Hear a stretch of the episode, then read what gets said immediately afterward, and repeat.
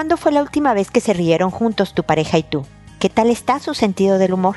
En este episodio profundizaremos en uno de los más importantes ingredientes de una relación duradera. Esto es, pregúntale a Mónica.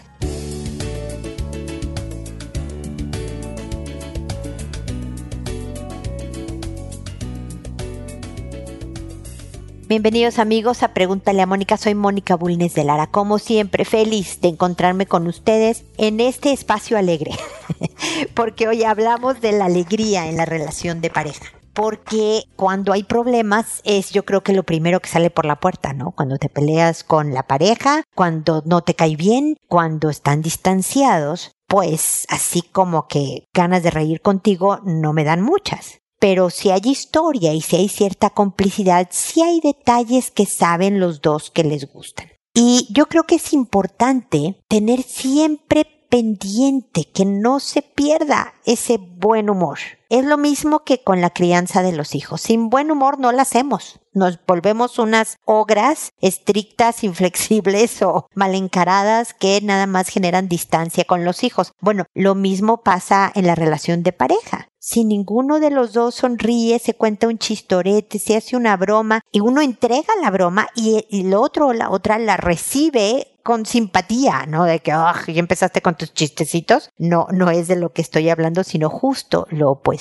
Siempre digo que tenemos que estar vigilantes. Siempre digo que no hay que esperarse a tener 25 años de estar con alguien para decir, ah, hijo, me voy a quedar sin hijos en la casa y no conozco a quien tengo al lado. Tengo que trabajar por mi relación ahora mismo de emergencia. No, es algo que debe de estar presente desde el día uno, incluso antes de los hijos, ¿no? La parte preventiva, la de que a pesar de que nos pelemos, encontremos el camino con todo el esfuerzo que requiere de regreso pero sobre todo yo, esta persona, ya sea cualquier individuo en la pareja, debe de ser el comprometido la comprometida a no perder el buen humor. No se vale, sí se puede decir desde luego, pero no se vale decir, es que él me quita, ella me quita el buen humor. No, te lo quitas tú. No se trata de volverte sarcástica y burlona del otro, pero se trata de que no dependa tanto tu estado de ánimo de la otra persona y que seas capaz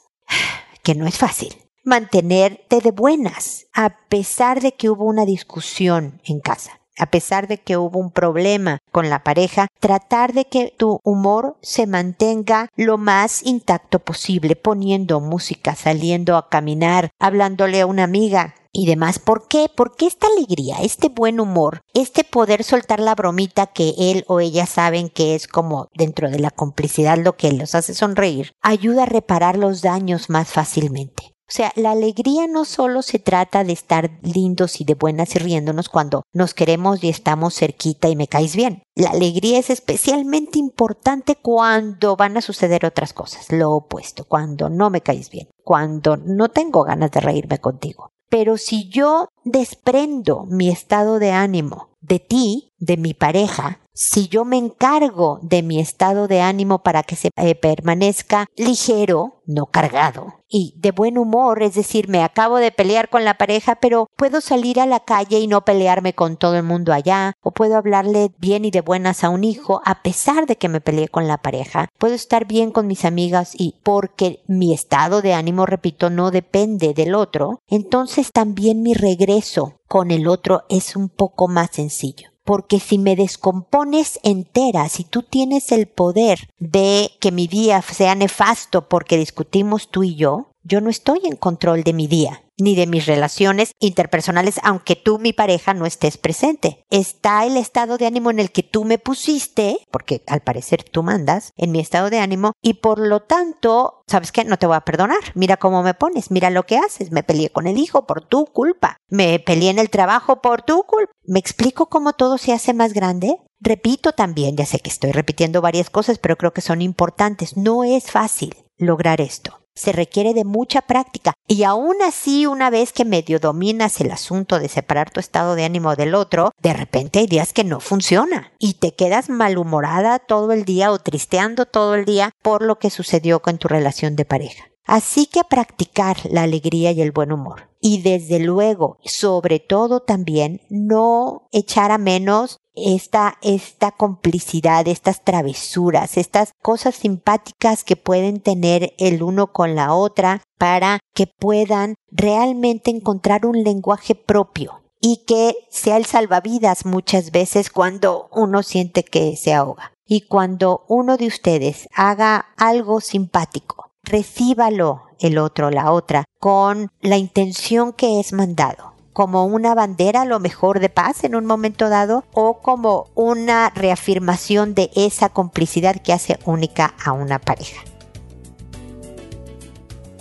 Bueno, ese es el comentario inicial que espero que les sea útil. Saben que pueden hacerme preguntas a través del botón envíame tu pregunta en mi página www.preguntaleamónica.com. Siempre los invito a seguirme en redes sociales como Instagram, Twitter, Facebook, Pinterest, LinkedIn, etc. Y también les pido últimamente he hecho esto porque resulta que que ustedes pongan alguna reseña en la plataforma donde escuchan mi podcast le ayuda a mi trabajo. Y eso es un ah, gran símbolo de generosidad de su parte el opinar sobre Pregúntale a Mónica en estas plataformas, por lo cual yo estaré pues siempre agradecida. Así que les encargo que por ahí dejen algún comentario del programa o del, del episodio en particular si algo les gustó y demás, ¿no? Eso siempre va a ser de utilidad y se los voy a agradecer muchísimo. Bueno, ahora me dispongo a responder sus consultas, que como saben lo hago por orden de llegada, que a todo mundo le cambio el nombre para respetar su anonimato, que incluso si me ponen algún país o algo que pueda y digo, es imposible, si yo pongo soy de México, pues somos más de 120, creo, millones de mexicanos, entonces dudo que sea algo que facilite mi identificación, ¿no? Pero de todas maneras quito su país de origen, de verdad trato de mantener la consulta lo más anónima posible contesto por audio y no por escrito porque me interesa mucho que escuchen mi tono de voz al decir las cosas, pero también porque me escucha más gente de la que me escribe y eh, espero que algunas de las ideas que propongo en mi respuesta puedan ser de utilidad para quien me escuche también.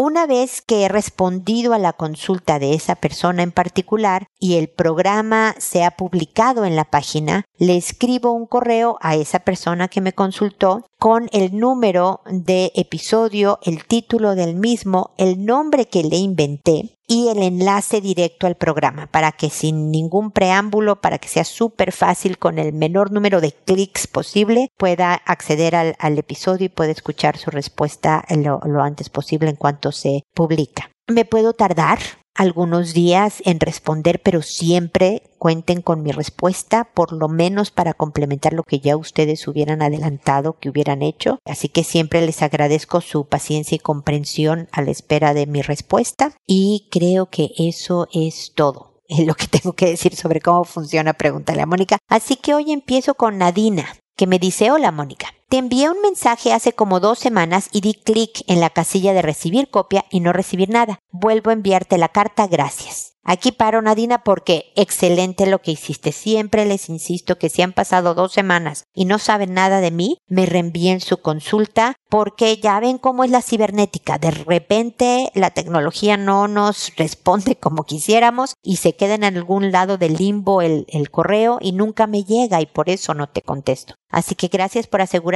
Nadina, porque mira, me llegó en esta ocasión, así que me dispongo a leer tu consulta que dice así. Querida Mónica, muchas felicidades por tu programa que nos ilumina a muchos. Tengo dos consultas. Esta es la primera. Tengo un bebé de 14 meses de edad y trabajo desde mi casa. Desde que regresé a trabajar después del permiso de maternidad, he tenido familia que viene desde mi país a cuidarme al bebé. Desde hace dos meses está aquí mi prima y estará por cuatro meses más pero tengo varios problemas con ella. Siento que es estricta con mi bebé y siento que él está muy chiquito para ponerle muchas reglas. Por ejemplo, al bebé le gusta comer entre comidas. A veces le doy fruta y a veces le doy unas cositas como de arroz inflado. Ella piensa que hay que ponerle una disciplina y no darle de comer cada que él quiera. También le pide que los juguetes que saca los guarde. O le pide que no juegue cierto juego que hace ruido o que ensucia en la casa. O lo amenaza con quitarle un juguete si la pellizca. Estoy muy de acuerdo en que hay que disciplinarlo para que no pellizque, pero no estoy convencida de que las amenazas funcionan a esa edad. También me dice que mi hijo a veces la reta, pues no la obedece. Yo hablé con mi prima con todo el tacto que pude. Le dije que yo pensaba que a esa edad debíamos ponerle, aunque muy firmes, pocas reglas. Ella se ofendió mucho porque ella ha sido maestra de quinto de primaria y siente que no respeto su experiencia. Desde que éramos chicas he tenido problemas con ella porque se ofende muy fácil, así que ya venía a venir esto. No sé si dejarla que cuide a mi hijo como quiera. La pregunta es, ella está siendo muy dura. En realidad le está retando cuando no la obedece. En realidad no hay que darle de comer seguido y que guarde lo que saca. O yo soy muy suave. Si es que ella está siendo muy dura, ¿puede causarle algún daño psicológico a mi hijo? Cabe mencionar que no le grita ni lo castiga físicamente y es muy creativa cuando juega con él. La segunda consulta es, estoy indecisa si salirme de trabajar o no. Cuando nació mi hijo, me sentí la persona más afortunada del mundo por poder trabajar desde la casa. Gano muy bien y hasta ahora el trabajo no era pesado. Inclusive han habido semanas en las que las cosas no se movían y trabajaba hasta dos horas al día. Sin embargo, a partir del mes pasado, la carga se está poniendo tan pesada que he terminado de trabajar a las nueve de la noche y en fines de semana. Esto va a estar así aproximadamente nueve meses más. Me rompe el corazón que mi hijo me vea sentada en la computadora todo el día. Tengo un deseo muy fuerte de renunciar a mi trabajo, pero mi esposo gana poco y no podríamos con la hipoteca. ¿Qué tanto daño psicológico le puede ocasionar a mi bebé verme trabajar tanto, aunque sea desde casa? Muchas gracias, saludos. Dos muy buenas consultas, Nadina, porque es lo que implica tu tranquilidad y paz eh, familiar y personal y profesional y que puede ser característico de, de muchas mamás que pasen algo semejante. Así que vámonos por partes. A ver, voy a hacerlo respondiendo a las preguntas que me pusiste al final de tu primer consulta. Es decir, me dices, ella está siendo muy dura. Mira, tu prima está funcionando como una figura de la crianza importante para el niño, ¿ok? La forma es fundamental. ¿No? El fondo yo entiendo que le quiere poner ciertas reglas de disciplina y la forma en que lo hace es bien importante. Me dices que obviamente no le, grita ni lo agrede físicamente, imagínate, ahí sí te diría que por Dios no siguiera tu tía con eso. Pero puede ser que sea demasiado estricta dentro de lo que me estás diciendo de los parámetros normales. A mi entender, está tirado más hacia lo estricto que hacia lo permisivo, ¿no? Podría tal vez aflojarse un poco, pero Aquí algo que hay que recordar, Nadina, es que quien manda eres tú, ¿no? Ella está colaborando y qué padre que lo está haciendo, pero la de los parámetros, este, es como si contrataras no a una familiar, sino a, a una persona externa, ¿no? Y fuera la, la nana de tus hijos para criarlos y cuidarlos en lo que tú estás trabajando, suponte. Obviamente tú vas a poner tus reglas, va a poner ella también su estilo personal, pero tú tienes que decir, oye, no quiero que duermas si estás en el día, por decirte algo, ¿no? Que por Dios, déjalo dormir si estás en el día, pero es un ejemplo. No, fíjate que no quiero, Nana, que duermas si estás en el día, mi hijo, entonces te voy a encargar que no lo dejes dormir en el día para que duerma en la noche y ella esté de acuerdo o no tendría que hacer lo que tú le indicas. Si algo obviamente va en contra de sus principios, pues tiene que decirte, pues yo no puedo trabajar con una persona que no deja dormir a su hijita, a su hijito durante el día cuando tiene 14 meses, bla, bla, bla, y entonces me voy a otro trabajo. Pero tú eres la que sí manda. Ahora, a ver, voy a seguir con tus preguntas en realidad lo está retando, desafiando cuando no la obedece, no. Los niños y menos de 14 meses tiene, tienen la noción de lo que me voy a imponer mi voluntad, tú no vas a poder conmigo. Eso empieza un poquito después, ¿no? Lo que está haciendo este pequeñito son dos cosas distintas. Primero, conociendo el mundo, ¿no? A ver, me dijeron que no, pero ¿puedo seguirlo haciendo? ¿Funciona así? ¿Has visto cómo también bebés, creo que más chiquitos que el tuyo, ¿no? Están en la sillita alta y tiran su juguete al suelo y ve cómo se cae y tú lo recoges y lo vuelve a tirar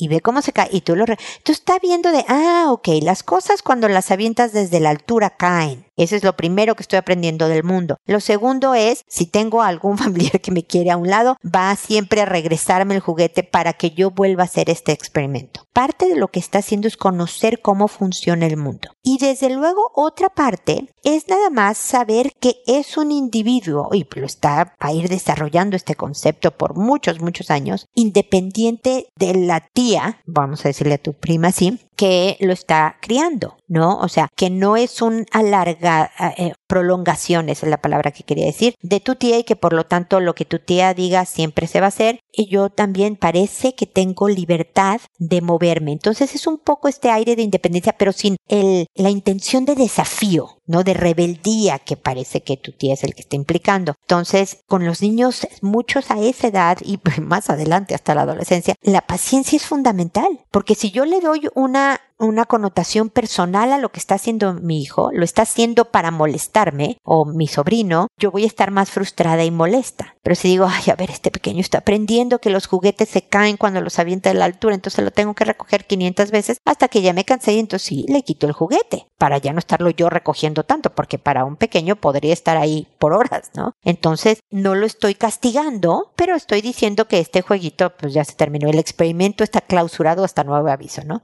me que, a ver, que no hay que, en realidad no hay que darle de comer seguido. Mira, yo, yo no estoy de acuerdo. Tener cinco comidas diarias pequeñas, sanas, obviamente saludables, es muy sano. Tu organismo requiere, y más cuando estás creciendo, y más cuando estás en movimiento, cuando estás despierto, un niñito de 14 meses, necesita de energía. Y comer tres veces al día, no sé cuáles son sus comidas, no corresponde siempre. Yo creo que el tener cinco comidas establecidas no es, es más que sano y es parte de lo que tú le puedes decir, entiendo tía que a lo mejor a ti te criaron o tú has criado de esta manera, o prima, de esta manera, pero no, en mi casa es así, te voy a pedir que por favor le des y no le des esto y por favor no le des este galletas, pero sí dale fruta, pero etcétera. O sea, tú pones ahí los reglamentos según mi entender, Nadine. Tú puedes decidir, mira, me voy a librar de la discusión con la tía, en realidad no le pasa nada al hijo, entonces voy a seguir así. También puedes definirlo, ¿eh? definitivamente. Que guarde lo que saque, estoy de acuerdo que lo haga tu tía. 14 meses es perfectamente una edad en entender que al terminar de jugar, colaboras. Puede ser un juego porque lo que yo hacía con mis hijos era de, bueno, ahora unas carreritas y tenía un canasto, era algo muy fácil para guardar, no ponía cajones, cajas y demás, menos a los 14 meses. Era un canasto donde había que echar todos los juguetes al final del día. Y era unas, a ver quién gana una, dos, tres. Y yo iba particularmente lenta para dejar que el pequeñito hiciera, si no, no todo el trabajo, desde luego, pero buena parte o una parte del trabajo, entre comillas, de recoger sus propios juguetes. Todo es jugando. Tu hijo está descubriendo el mundo a base de juegos, no órdenes de no, perdóname, tienes ahora que recoger y si no recoges este cuarto no vamos a volver. Ahí sí no. Por eso te digo que la forma en que lo esté educando es fundamental para saber lo que tu última pregunta, ¿no? ¿Puede causarle un daño psicológico a tu hijo? No, no si está hecho con amor, con paciencia, con juego, pero si por ejemplo lo que me dices, oye, me pellizcas, te quito este, no, no, pellizcar no es adecuado, no tienes este privilegio, es un método educativo que es eficiente y el pequeñito aprende rápidamente que entonces pellizcar no le conviene. Pero si nuevamente está entregado con paciencia, con bonito tono de voz, con cariñosa firmeza. Eso es algo que yo repito constantemente en todos mis, mis temas de los hijos y bueno, y con otras relaciones también, ¿no? Cariñosa firmeza le dices con todo amor y con risita y cariño y jueguito, ¿eh? pero no, no me pellizcas, ¿no? Eso es bien importante. Así que yo creo que puedes estar tranquila, pero sí es importante que por más que tu prima sea de sentimientos sensibles y se sienta muy fácilmente por lo que le estás diciendo, pues es así la cosa. Este es tu hijo. Y si ella no está a gusto con las reglas que tú pones en tu casa para con tu hijo, pues a lo mejor entonces tu prima no es la ideal para cuidar al pequeñín, ¿no? Pero eso, te repito, no le va a causar ningún trauma psicológico a tu hijo. Puedes estar tranquila de que con todo y su estilo algo diferente al tuyo que es normal de esperarse, si tu marido fuera el que estuviera criando a tu hijo exclusivamente, tú también tendrías diferencias de que, oye, es que mi marido hace esto y que yo no estoy tan de acuerdo con que eso nos pasa con cualquier persona. Pero no, no está haciendo nada salvaje que le provoque daño psicológico a tu hijo. Me voy ahora con lo de tu trabajo. Este, al parecer se necesita tu ingreso. Es una bendición enorme que trabajes desde tu casa. Porque te puede ver tu hijo constantemente y tú puedes entrar al rescate en un momento, si se cayó y lloró y que tú corras a sus brazos, quitarte unos segunditos del día en el consuelo no te pone eh, mal en tu trabajo, quiero pensar. Pero lo que no es nada sano, yo sé que de repente hay épocas en la chamba que se ponen intensas, pero es que tú trabajes hasta las nueve de la noche y los fines de semana mi sugerencia sería ver cómo puedes, o sea, tu propósito del año, aunque vayamos en la mitad del año, sería cómo optimizar tus tiempos porque para ti, deja tú como mamá, deja tú como pareja, deja tú como, para ti como persona, te hace daño trabajar tanto. Si crees que nada más van a ser nueve meses y esto va a pasar, ok, mantente firme, saca adelante esta etapa del trabajo, que luego ojalá vuelvas a trabajar dos horas al día, ¿no? Pero, o por lo menos horas más, más sanas para trabajar.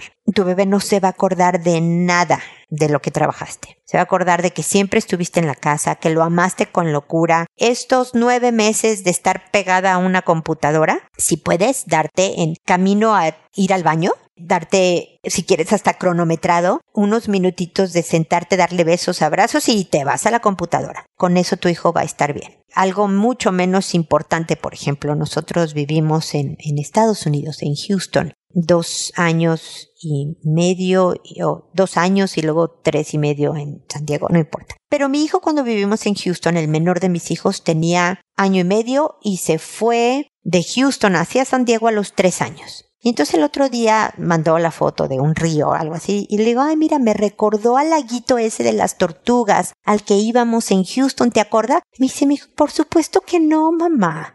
Yo tenía año y medio a tres años, no me acuerdo de Houston. ¿no? Y bueno, hicimos, bueno, tengo hijos mayores, ¿no? Pero hicimos veinte mil cosas en familia, yo con ellos, eh, manualidades, ir a la NASA que está en Houston. él no se acuerda de absolutamente nada y es un hombre adulto, ahora tiene casi 27 años, bien.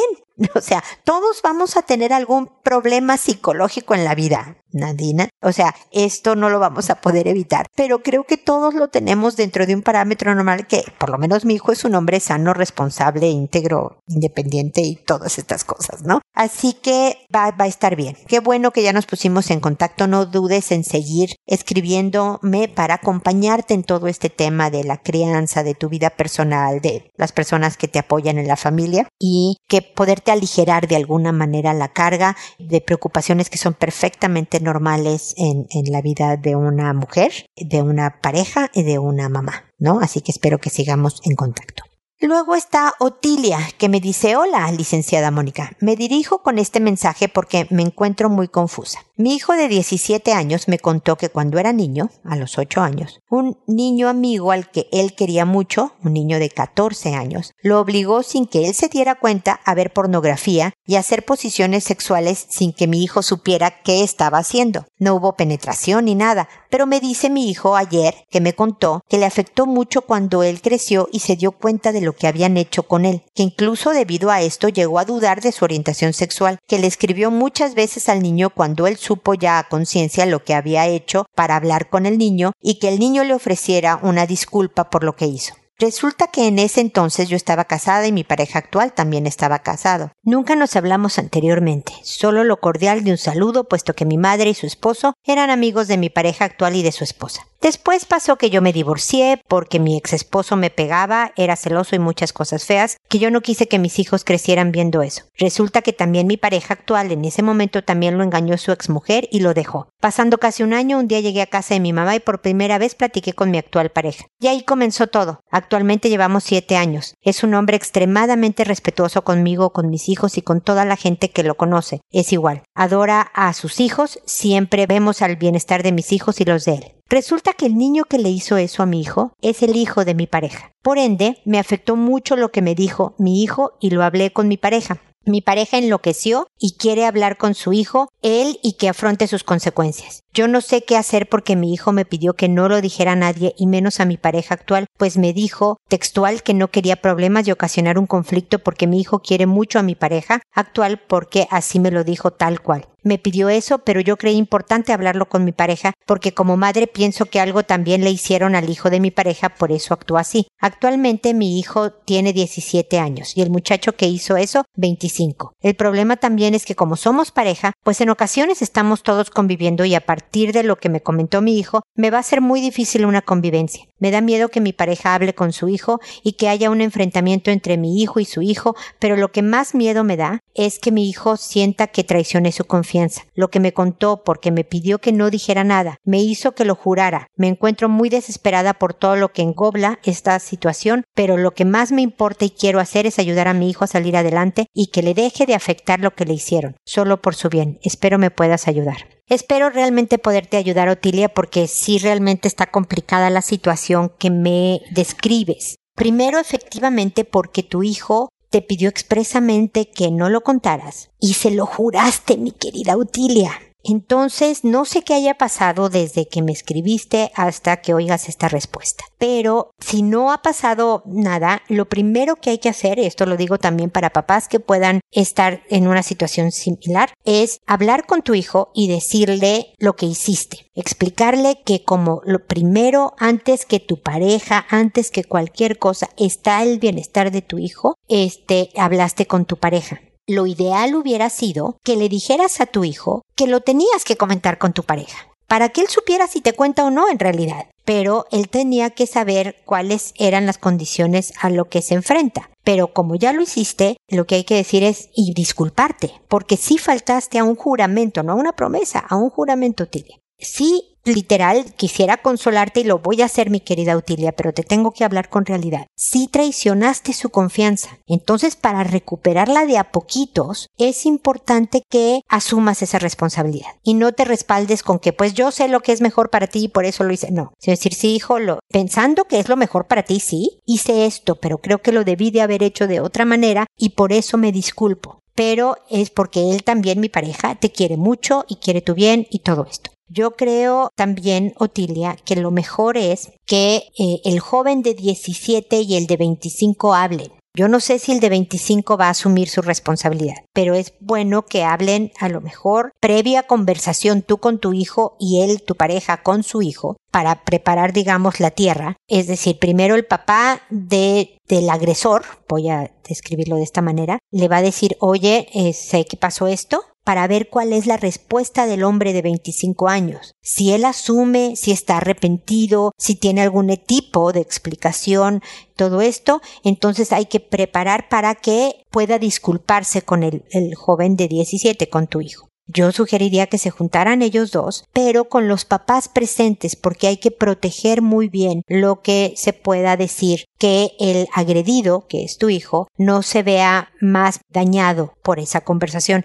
sino es exclusivamente a sabemos qué es lo que pasó y te pido una disculpa por lo que hice. Yo tenía 14, era un puberto con hormonas descontroladas, fue una mala época y no va a volver desde luego a ocurrir con ninguna otra persona, pero mil perdones, sé que te hice daño. O sea, que asuma con todas las de la ley, ¿me explico? Porque pues efectivamente no solo hay que ver si a este joven a los 14 algo le pasó también, pero también hay que ver si no lo hizo con nadie más. O sea, esto es un poco más serio de lo de la superficie. Entonces, eso ya le toca al papá verlo con este hombre de 25, ver si hubo más agredidos y ver si el hombre necesita algún tipo de ayuda. Pero hay que evitar que, eh, obviamente, esta situación se siga dando, que eh, ojalá haya sido un hecho aislado, lamento que haya sido tu hijo el que haya sufrido, cualquier hijo en realidad, estas circunstancias, pero si es nada más esa ocasión que lo hizo porque lo tenía a la mano, bueno, asume su responsabilidad, se disculpa,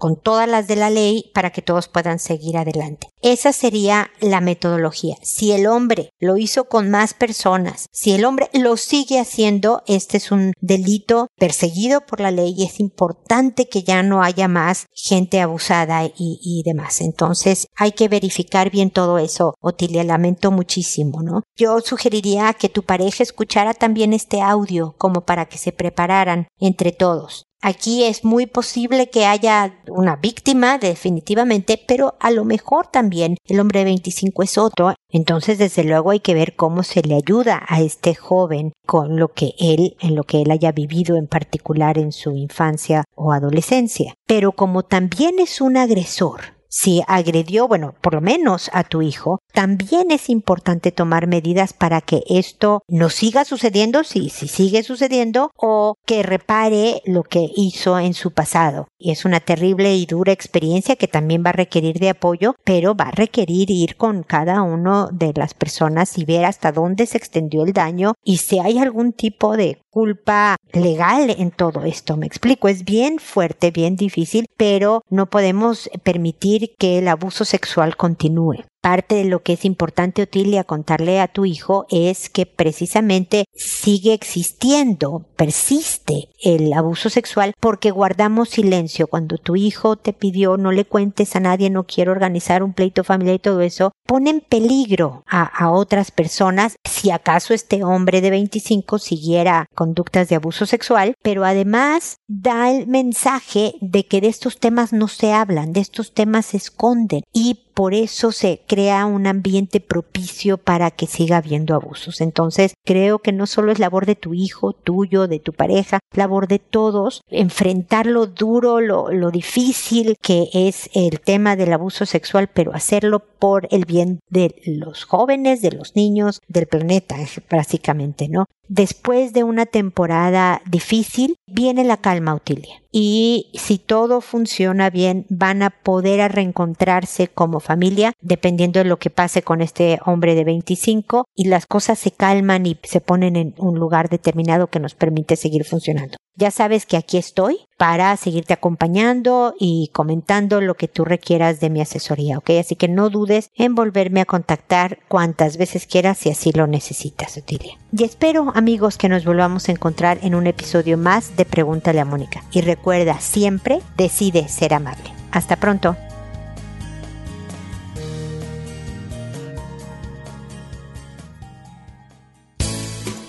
¿Problemas en tus relaciones? No te preocupes, manda tu caso, juntos encontraremos la solución. www.preguntaleamónica.com Recuerda que tu familia es lo más importante.